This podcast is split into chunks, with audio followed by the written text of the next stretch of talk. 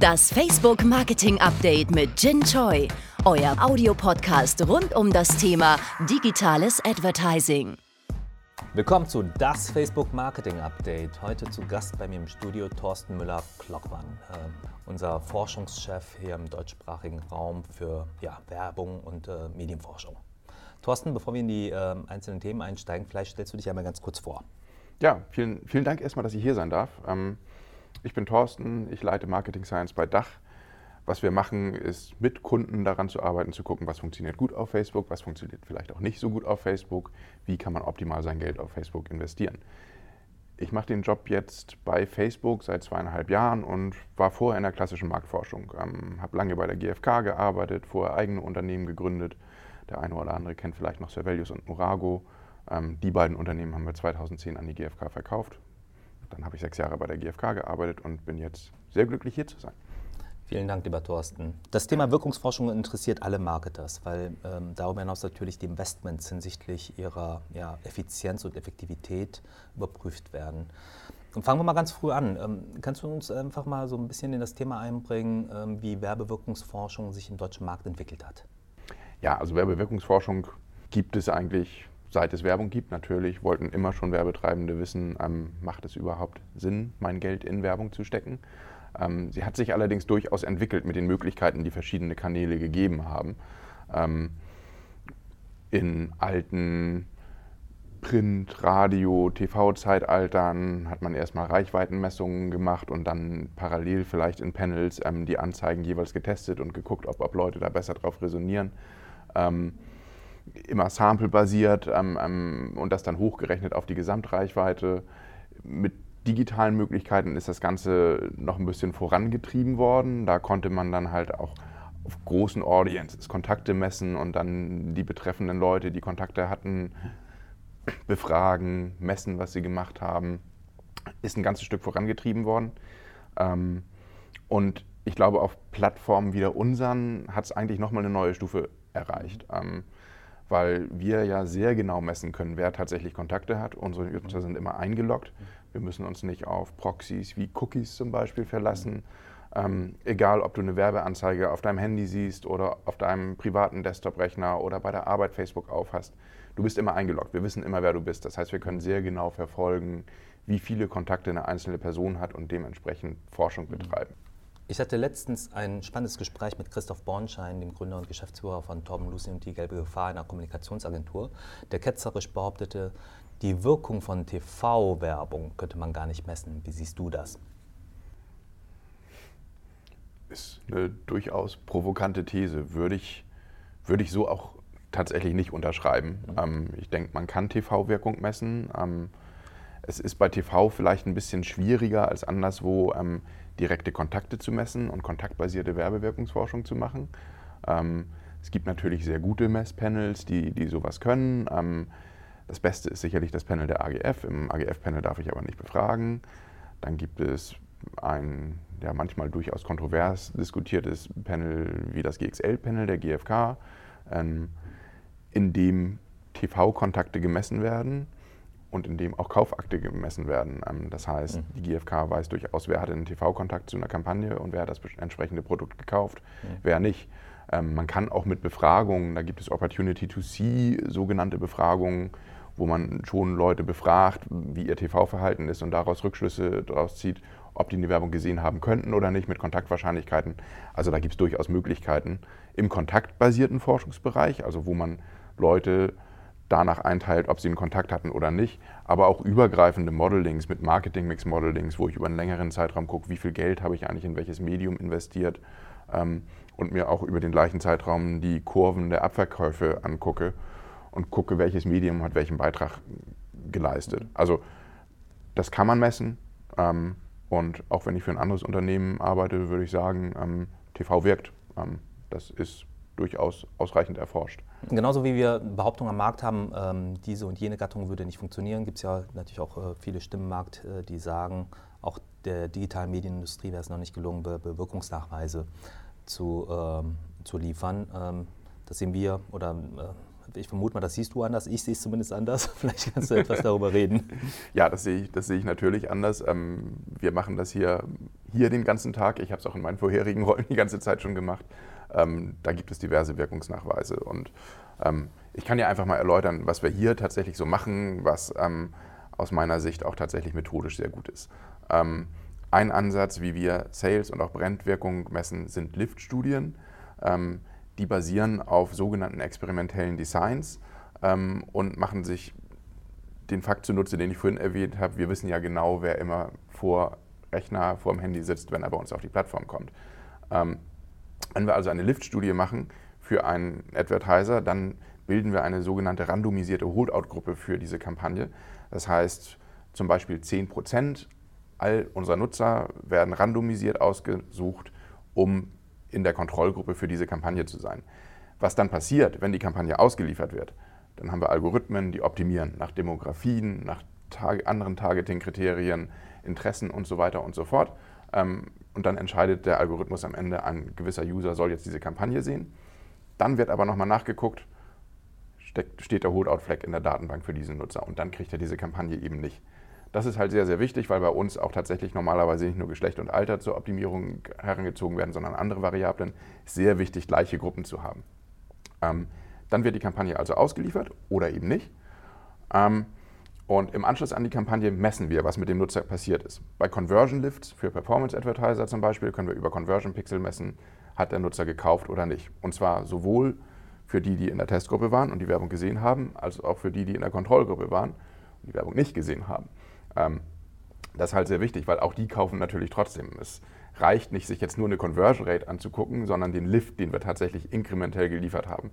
Was kaufen die Leute in der Testgruppe mehr als die in der Kontrollgruppe? Das machen wir mit diversen Advertisern wieder und wieder und können wunderbar nachweisen, was funktioniert und was funktioniert nicht. Und im Allgemeinen funktioniert es. Das gleiche können wir auch machen für Brand-Advertiser. Ähm, in dem Fall messen wir nicht über Pixel, ob gekauft wurde oder nicht, sondern befragen die Nutzer im Anschluss, vier bis 48 Stunden nachdem sie eine Werbung gesehen haben, ähm, zu klassischen Brand-KPIs wie Markenbekanntheit, wie Message Association und so weiter und so fort und sehen auch da Unterschiede zwischen Kontroll- und Testgruppen. Ähm, relativ einfach, aber tatsächlich Goldstandard, der in medizinischen Experimenten und so weiter und so fort verwendet wird. Ähm, und Nachweise werden noch und nöcher geliefert. Ein bisschen komplizierter ist es, wenn es um Offline-Sales geht. Ähm, die können wir jetzt nicht über Pixel messen, ähm, die sind auch schwieriger abzufragen. Da arbeiten wir dann tatsächlich mit Partnern zusammen, ähm, auch mit verschiedenen, ähm, mit eigentlich allen großen Instituten dieser Welt, wie Nielsen, wie der GfK. Da können wir auch experimentelle Setups fahren, ähm, machen wir mit Nielsen zum Beispiel, die die Abverkaufsdaten von Supermärkten in ganz Deutschland haben. Ähm, da kann man regionale Gruppen bilden. Thorsten, ähm, eine Frage für den Laien, äh, der es vielleicht nicht versteht und kein Forschungsexperte ist. Was heißt experimentelles Studiendesign? Sorry, ja, ähm, gute Frage. Ähm, also tatsächlich so ein Test- und Kontrollgruppenansatz, wie ich ihn eben beschrieben habe. Man baut im Prinzip ein Experiment auf und sagt, eine Gruppe bekommt etwas und eine andere Gruppe bekommt es nicht. Oder man kann es auch noch komplexer machen und sagen, eine Gruppe bekommt A, eine andere Gruppe bekommt B und eine dritte Gruppe bekommt nichts. Da kann man dann auch noch AB-Tests machen. Vielen Dank, das hilft. genau. Ja, und, und sowas kann man eben so machen wie mit den Lift-Methoden, die ich beschrieben habe. Oder man kann es auch regional machen. Man könnte sagen, man identifiziert, identifiziert für ein Produkt ähm, ähnliche Regionen in Deutschland, ähm, die ein ähnliches Abverkaufsverhalten für ein bestimmtes Shampoo zum Beispiel auswählen, ausweisen. Ähm, und spielt die Werbung in einer Region aus und in einer anderen eben nicht und vergleicht das Abverkaufsverhalten. Ist im Prinzip genauso. Ähm, und nun, last but not least, kann man aber natürlich auch noch sehr komplexer werden. Was man mit den eben beschriebenen Punkten zeigen kann, ist der inkrementelle äh, Zuwachs, den unsere Plattformen liefern auf das, was vielleicht an medialem Grundrauschen sowieso schon da draußen ist. Man sieht aber noch nichts, ähm, was, was ist zum Beispiel der Impact von crossmedialer Wirkung oder wie vergleichen wir uns mit anderen Methoden, äh, mit, mit anderen Medien, sorry. Soll ich nochmal machen? Ähm, ja, wie vergleichen wir uns mit anderen Medien? Da arbeiten wir zum Beispiel mit der GfK zusammen und da veröffentlichen wir jetzt auch gerade eine neue Studie, ähm, in der wir die Wirkung von Video auf Facebook auch im Vergleich oder im Kontext mit TV gemessen haben. Ähm, ganz große Fragestellung, die Advertiser da draußen haben. Video auf Facebook, funktioniert das überhaupt? Wie kann ich das vergleichen mit dem größten Videomedium da draußen, nämlich mit TV? Ähm, das machen wir mit der GfK. Die GfK hat das sogenannte Cross-Media Link Panel. Das Cross-Media Link Panel kann ich kurz beschreiben, was das ist. Das sind 19.000 Personen, ähm, die der GfK relativ viel reporten von dem, was sie machen. Zum einen scannen die ihre Einkäufe, wenn sie aus dem Supermarkt nach Hause kommen. Das heißt, die GfK weiß, was die insbesondere aus dem Bereich FMCG einkaufen. Was darüber hinaus passiert, ist, dass auf den Computern dieser Menschen eine Software läuft, die Werbekontakte misst, ähm, die die digital haben. Außerdem hat die GfK für diese Panelisten einen anonymisierten Link. Das heißt, die wissen auch, egal auf welchem Gerät, ähm, wie das bei Facebook eben so ist, auf dem Handy, auf dem privaten Computer, auf dem Arbeitscomputer, wir spielen denen zu, wie viele Werbekontakte haben die zu einer gemessenen Kampagne eben gesehen. Ähm, und in einem Subpanel von ca. 11.000 Menschen in diesem großen Panel wird auch gemessen, was die im TV sehen. Ähm, insbesondere welche Werbung die im TV sehen. Das heißt, im Prinzip weiß die GfK dann ähm, zu ihren Panelisten, wenn du, Jin, jetzt ein Panelist wärst, könnte sie sagen, okay, du mhm. hast zwei Kontakte zu dieser Kampagne im TV gehabt, hast das Produkt gekauft. Ich, Thorsten, habe einen, einen Kontakt auf Facebook, einen auf TV gehabt, ich habe das Produkt auch gekauft. Und der nächste hat vielleicht gar keine Kontakte gehabt und ist trotzdem gekauft. Und manche hatten Facebook-Kontakt gehabt und ist nicht gekauft und so weiter und so fort. Zu jeder Person weiß man die Kontakte auf allen Medien und man weiß, ob sie es gekauft haben. Und am Ende kann man dann eine sogenannte Regression rechnen, ähm, die tatsächlich statistisch berechnet, was ist der Einflussfaktor jedes dieser Medien und was ist der Einflussfaktor von Kontaktklassen und was ist auch der Einflussfaktor von Medien zusammen. Das macht die, ähm, den cross-medialen Sales Uplift messbar. Ähm, welche Mediengattungen fallen da alle ein, außer Facebook und TV? Ähm, das sind tatsächlich die, die meistens gemessen werden in diesem Panel. Mhm. Ähm, man kann auch Print mit reinnehmen. Mhm. Ähm, man kann gewisse andere digitale Medien reinnehmen, wobei man auch sagen muss, dass es ähm, auf Medien, die mobil sehr stark ist, sind, ähm, meistens schwierig ist, ähm, weil die, zumindest wenn die nicht diesen Data-Link haben, das Zuspielen von Kontakten, den Match mit Panelisten, den wir haben. Ja, verstehe ich. Datalink könntest du vielleicht nochmal für den Laien äh, kurz erklären, wie das genau funktioniert mit der Überspielung von Daten und äh, den Kontakt mit Facebook auf mobilen Endgeräten und äh, ja. auch Desktop? Ja, ja, das ist äh, ein sehr sensibler Prozess für beide Seiten. Ähm, für beide Seiten ist der Datenschutz sehr wichtig, für uns als auch natürlich für die GfK. Ähm, das funktioniert tatsächlich ähm, sehr, sehr manuell. Ähm, wir, wir matchen Panelistendaten mit Facebook-Daten über Identifier, ähm, wie zum Beispiel E-Mail-Adressen, die wir haben. Ähm, das muss natürlich sehr gesichert erfolgen. Das heißt, das funktioniert in einem neutralen Raum, in einem neutralen Computer, der nicht mit dem Internet verbunden ist. Ähm, steckt die GfK eine Festplatte mit ihren Panelistendaten in diesen Rechner, wir eine mit unseren Daten. Das passiert übrigens in unserem Office, also die Daten verlassen nicht unsere Räume. Ähm, und dann führt ein Algorithmus ein Match durch und stellt fest, GFK-Panelist Nummer 1 ähm, matcht zu Facebook-User 3. Was jetzt wichtig ist, wir dürfen nicht, tatsächlich nicht wissen, wer die GFK-Panelisten sind. Ähm, das ist ein Heiligtum der GFK ähm, aus gutem Grund. Das heißt, zu jedem echten Match, der da stattfindet, werden virtuell 100 falsche Matches zugefügt. Das heißt, wenn Panelist 1 mit User 3 gematcht hat, ähm, fügt die GfK automatisch weitere Facebook-Nutzer automatisch hinzu mit IDs, von denen nur die GfK weiß, dass es falsche Panelisten sind. Dann haben wir so eine Match-Tabelle, an der am Ende steht GfK User X, Match mit Facebook User Y. Wenn eine Kampagne, die gemessen werden soll, kommt, spielen wir da Daten zu, welche GfK-Panelisten-IDs hatten Kontakte und wie viele zu der Kampagne. Die GfK geht dann hin und streicht die jeweils 100 Falschen mhm. wieder raus. Mhm und spielt das ihrem mhm. Panel zu. Aus einer methodischen Perspektive ist also die Facebook-Reichweite genauso ähm, belastbar innerhalb des GFK-Panels wie die TV-Reichweite und wie sie gemessen wird? Ja, ja, auf jeden Fall. Also sie ist bei uns, sie ist bei uns sehr genau. Ähm, es, es, gibt tatsächlich einen kleinen Abstrich, den man bei TV sogar machen muss, muss man fairerweise sagen. Ähm, wir machen das für alle 19.000 Nutzer. Ähm, TV wird streng gemessen für 11.000 Nutzer. Für die restlichen 8000 wird das über statistische Verfahren wie Imputation hochgerechnet. Okay, ich glaube, das ist eine ganz, ganz wichtige Information, ähm, auch tatsächlich für die Marketer, die äh, Investitionsentscheidung auf Basis von Studienerkenntnissen treffen, wie die Vergleichbarkeit gegeben ist. Äh, so, das heißt, wir haben erstmal hier keine Diskriminierung der mobilen Endgeräte und der Facebook-Messung. Ganz genau, ganz genau. Das ist, es ist ein häufiges Missverständnis, ähm, weil die GfK eben tatsächlich das Subpanel, in dem tatsächlich mobile Geräte mitgemessen werden können, eher klein ist. Ähm, das stört uns spezifisch aber nicht, obwohl wir eine sehr mobile Plattform sind, weil wir gar nicht über die direkte Messung gehen, sondern über dieses Data Link-Verfahren. Das GfK-Panel ist ja dementsprechend dann prädestiniert, um Wirkungsnachweise ähm, auf Facebook und äh, TV zu erforschen. Ähm, wir haben ja diese interessante Studie, die ähm, sehr spannende Studie ähm, zu diversen Videokampagnen auf äh, TV und Facebook untersucht, äh, über die verschiedenen ja, Kategorien aus der FMCG-Industrie.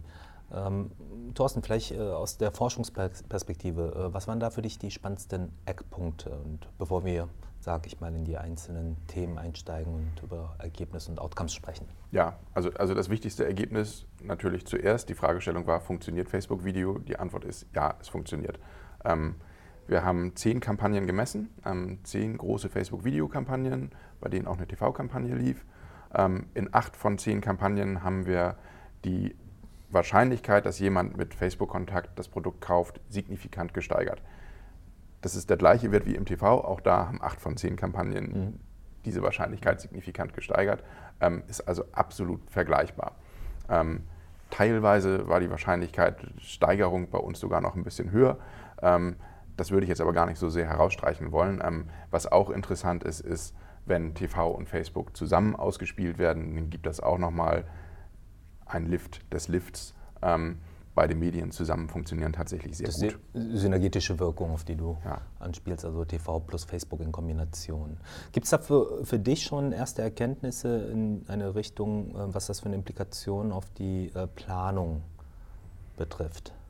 Ja, ja, das kann man sagen. Also das, das erste Finding ist ja zunächst mal, Video funktioniert. Ähm, und Video funktioniert auch gut zusammen mit TV. Ähm, also im Prinzip können Werbetreibende ganz beruhigt, ähm, nicht nur beruhigt, sondern eigentlich auch begeistert ähm, Videowerbung auf Facebook ausspielen, weil sie tatsächlich funktioniert. Ähm, was der Planer natürlich wissen möchte, ist, ähm, krieg ich, wo kriege ich noch inkrementelle Reichweiten dazu ähm, und wie verteile ich das Budget eigentlich auch optimal im Sinne von ROIs. ROIs haben wir auch gemessen. Das ist tatsächlich unterschiedlich ähm, und die ROIs von TV sind immer ein bisschen schwierig zu bewerten, weil TV-Discounts gewährt, die wir und die GfK nicht kennen. Insofern muss man da mit Annahmen spielen. Das wissen die Werbetreibenden aber selber tatsächlich am besten. Ähm, ich würde sagen, in vielen Fällen ist es so, dass der ROI bei uns auf dem derzeitigen Stand ein bisschen höher ist. Ähm, was allerdings auch daran liegt, dass im Allgemeinen die Reichweiten, wie sie gebucht werden, auf TV noch deutlich größer sind. Also wir hatten in unseren auf Facebook im Rahmen der Kampagnen Reichweiten so zwischen 4 und 15 Millionen. Auf TV waren sie durchweg höher. Und was wir auch wissen ist. Aber auch in Sendermixen. Im, im Sendermix natürlich, natürlich, klar. Also auf einzelnen Sendern. Ähm, Facebook kann oftmals mehr Reichweite als ein einzelner TV-Sender mhm. bieten. Ähm, aber TV insgesamt als Medium mhm. liefert durchaus noch mehr Reichweite und wird vor allen Dingen auch so gebucht, dass es mehr Reichweite liefert. Mhm. Ähm, was man jetzt sagen muss, wenn man die Reichweite auf Facebook deutlich erhöht, ähm, werden auch die Preise pro zusätzlich erreichte Person höher werden. Das ist bei jedem Medium so. Damit wird der ROI sinken. Ähm, die spannende Herausforderung für jeden Werbetreibenden ist jetzt, den Punkt zu finden, wo werden die ROIs zwischen beiden Medien gleich. Und das ist für jeden unterschiedlich, weil er unterschiedliche Produkte hat, unterschiedliche Discounts beim TV hat, ähm, muss jeder tatsächlich für sich rausfinden. Ähm, aber basierend auf der Grundlage zu wissen, dass die Medien beide gut funktionieren, kann man da eben dann auch tatsächlich gut optimieren. Und es muss auch nicht unbedingt immer darum gehen, zu sagen, ich nehme dem einen was weg und packe dem anderen was dazu. Es da beide zusammen auch gut funktionieren, kann es ja tatsächlich vielleicht auch mal Sinn machen, solange der ROI im positiven Bereich ist, die ganzen Budgets insgesamt zu erhöhen und auf beide zu spielen. Hm. Spannend. Ähm, da will ich auf ein ähm, viel diskutiertes Thema ähm, eingehen, was ähm, unsere Partner und Kunden am Markt interessiert. Ähm, Videonutzung und Andersartigkeit von Videonutzung. Das Thema Viewability und Viewtime, speziell Viewtime, ist in aller Munde unser Medium funktioniert ein bisschen anders. Haben wir über die Forschung Anhaltspunkte gewinnen können, wie, ob, ob es eine Korrelation gibt zwischen Viewtime und tatsächlichem Sales Impact oder Business Outcomes? Ja, haben wir. Ähm, interessanterweise, also haben wir natürlich auch in dieser Studie untersucht, ähm, wobei bei zehn Studien nehmen wir das mal als tendenziöses Ergebnis. Ähm, aber es gibt tatsächlich in der ganzen Kampagne Studien mit, äh, in, nein, sorry, in der ganzen Studie Kampagnen mit hohen View Rates und eher relativ niedrigen Sales Lift und auch Studien, äh, Kampagnen mit relativ niedrigen View Rates und trotzdem hohen Sales Lift. Ähm, was, was wir auch in Brandstudien in anderem Kontext auch tatsächlich schon gesehen haben. Ähm, das ganze Viewability-Thema ist tatsächlich ein sehr schwieriges. Ähm, am Ende, was man am Ende vorab sagen kann, ist wichtig, ist, dass Creative optimiert ist für unser Medium. Unser Medium ist ein sehr schnelles, unser Medium funktioniert anders als ein Medium wie TV zum Beispiel. Bei uns ist es wichtig, dass das Creative die Botschaft und die Marke am Anfang schon in den Vordergrund stellt. Im Zweifel sind die View-Raten oder die, die Raten, in denen eine Anzeige bei uns auf dem Screen ist, geringer als bei anderen Medien. Ähm, deshalb ist es wichtig, von vornherein die Message rüberzubringen. Dann wird es im Allgemeinen auch funktionieren. Ähm, das mal vorab. Ähm, grundsätzlich, weil das Thema eins ist, mit dem ich mich sehr viel beschäftige, weil meine Kunden sich damit natürlich auch sehr, sehr viel beschäftigen, ähm, muss man halt tatsächlich verstehen, wie anders die, wie die Medien unterschiedlich funktionieren, aber auch wie die Messung vielleicht nicht unbedingt über einen Kamm geschoren werden kann bei beiden oder bei, bei verschiedenen Medien. Ähm, man muss sich mal überlegen, wie ein Mobile Feed Medium funktioniert. Und das ist ja nicht nur bei uns so, das ist auch bei Medien wie Twitter und, und anderen so. Ähm, man geht eigentlich, der Nutzer geht Post für Post durch seinen Feed. Und Post für Post entscheidet er, ist das jetzt gerade für mich interessant oder nicht und scrollt im Zweifel auch sehr, sehr schnell weiter. Was das aber bedeutet ist, er beschäftigt sich mit jedem Post zumindest für eine kurze Zeit und trifft eine sehr bewusste Entscheidung, ist das relevant oder nicht. Das heißt, da findet eine Beschäftigung statt. Das ist anders als jetzt zum Beispiel auf einem Desktop-Medium, ähm, wo vielleicht auf der rechten Seite Werbung ist und auf der linken Seite ist der Content, wo man seine Nachrichten liest. Ähm, und die liest man im Zweifel sehr, sehr lange. Das heißt, das Werbeformat auf der rechten Seite ist sehr lange auf dem Screen. Der Nutzer muss aber überhaupt gar nicht hingucken und er muss sich auch gar nicht damit beschäftigen. Viewability-Standards, wie wir sie heute sehen, interessiert das nicht. Die messen nur, wie lange das Ganze auf dem Screen ist und würden sagen, dieses Desktop-Medium ist besser als das Feed-Medium, bei dem es im Zweifel schnell wieder weg ist. Wir sehen aber auch tatsächlich anhand unserer eigenen Plattform, auch wir haben ja noch eine Desktop-Version, die zwar nicht mehr so oft genutzt wird, aber man kann den Feed auch im Desktop aufrufen und wir haben sogenannte Right-Hand-Side-Ads. Ähm, die sind sehr, sehr sticky. Die sind im Schnitt eine knappe Minute auf dem Screen. Ähm, wir sehen aber von der Wirkung, wenn wir Wirkungsforschung betreiben, Mobile Feed Anzeigen, die vielleicht so zwei Sekunden auf dem Screen sind, wirken deutlich besser als diese Right-Hand-Side-Ads, weil der Nutzer gelernt hat, da ist die Werbung, ist meistens oder ist vielleicht für mich nicht so relevant. Ähm, ja, oder die Attention ist halt auf den Feed gerichtet. die Attention Desktop. geht auf den Feed, genau, weil da genau. sind die Posts, mhm. die mich interessieren. Ähm, das, das, muss man halt einfach berücksichtigen.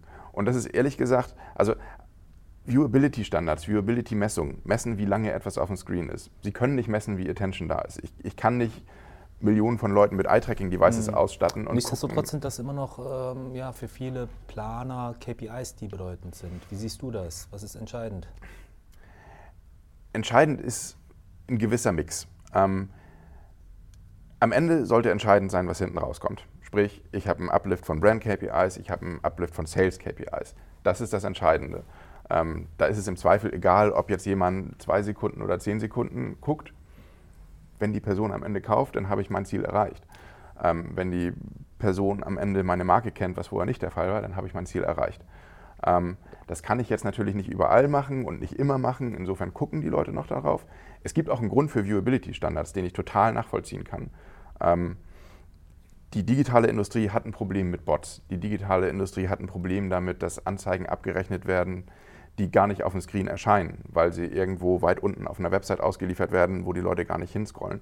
Da sollte natürlich ein Werbetreibender nicht für bezahlen müssen. Ähm, das kann keine Wirkung erzielen. Die Dauer, da, das muss man ein bisschen differenzierter betrachten. Und da sollte man auch nicht alle Medien über einen Kamm scheren. Ist übrigens genauso beim TV. Ähm, und das sage ich jetzt nicht, weil ich TV mhm. bashen will. Ähm, aber TV-Reichweitenmessung misst, wie lange ist der Werbe, wie viele Leute haben den Werbeblock eingeschaltet. Das misst auch nicht, ob die Leute die ganze Zeit da hingucken. Ja, das Thema Attention wird nicht reflektiert. Ja, ja, die können während der Zeit was anderes machen. Wir haben auch selber Eye-Tracking-Studien, haben übrigens auch andere Vermarkter, ähm, die zeigen, dass das Smartphone zum Beispiel ein beliebter Distractor in der Werbepause ist. Ähm, mhm das heißt, wenn jemand einen 30 Sekunden Spot auf dem Screen hat, dann sollte er nicht unbedingt davon ausgehen, dass die 30 Sekunden auch voll durchgeguckt werden. Mhm. TV wirkt trotzdem. Ne? Also ich, ich, möchte das nicht sagen, um zu sagen, TV ist schlecht. Ich möchte nur sagen, Werbung wirkt normalerweise auch, wenn sie nicht in voller Länge geguckt wird. Ähm, Viewability-Standards suggerieren manchmal, mhm. dass es auf manchen Formaten in voller Länge geguckt wird, was aber einfach gar nicht der Fall ist. Heißt, wir brauchen eigentlich kanalspezifische KPIs und Metriken und brauchen noch eine Präzisierung, was wir pro Kanal als Erfolg bewerten und es geht nicht alles bei einem Kamm? Entweder sowas oder Kalibrierungsfaktoren, die sagen, ähm, das, was ich an Duration in einem Mobile Feed Medium messe, ist viel eher mit Attention gleichzusetzen als das, was ich auf dem Desktop zum Beispiel habe. Ist, ist aber ein sehr, sehr schwieriges Problem. Ähm, das heißt, für den Moment würde ich sagen, worauf sich Werbetreibende fokussieren sollten, ist echter Impact. Und das sind nicht Sekunden, das sind Sales oder Brennsteigerung. Mhm, Finde ich spannend. Wo muss sich die Forschung entwickeln, um das Thema besser reflektieren zu können? Ich, ich bin mir gar nicht so sicher, ob es die Forschung ist. Vielleicht sollten Media-Entscheider zumindest mal dieses Wissen im Hintergrund haben, dass man das nicht alles über einen Kamm scheren kann. Forscherisch kann ich natürlich Aufmerksamkeit mit Methoden wie Eye-Tracking etc. messen. Das kann ich aber nicht kontinuierlich machen. Eye-Tracking ist eine unglaublich teure Methode ähm, und es will sich auch nicht jeder permanent natürlich irgendwelche Brillen aufsetzen, die messen, wo man hinguckt. Ähm, das kann man nicht so kontinuierlich machen, wie irgendwo Skripte einbauen, die die View-Times messen. Ähm, man sollte es aber vielleicht öfter mal machen und, und daraus Kalibrierungsfaktoren ableiten und sich dann tatsächlich auch in Gremien, die Standards festlegen, ähm, mit diesen Ergebnissen beschäftigen und vielleicht nicht ein Standard, der One Size Fits All across all Media ist, festlegen. Mhm. Ja gut, die Forderung aus dem Markt, die kennen wir ja beide auch aus unseren engen Gesprächen mit den äh, Marktpartnern, die wir äh, gerne und offen führen.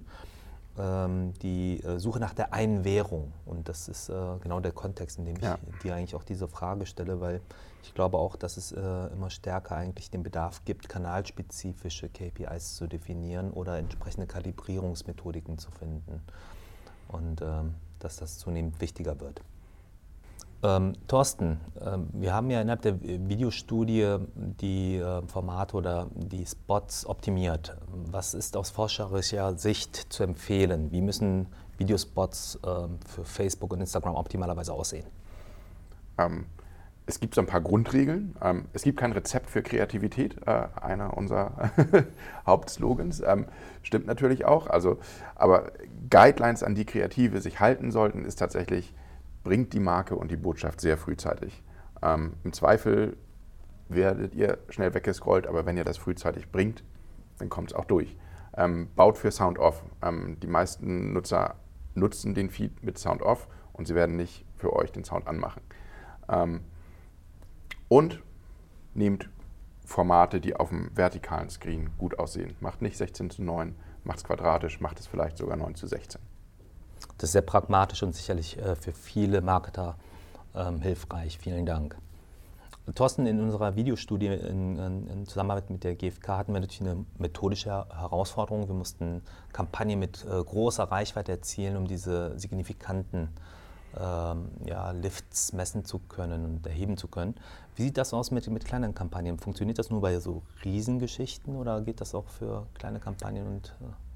Das, das, geht auch für kleinere. Also wir haben jetzt tatsächlich im, im Sample der gemessenen Kampagnen sind so Budgets von 170.000 bis 420.000.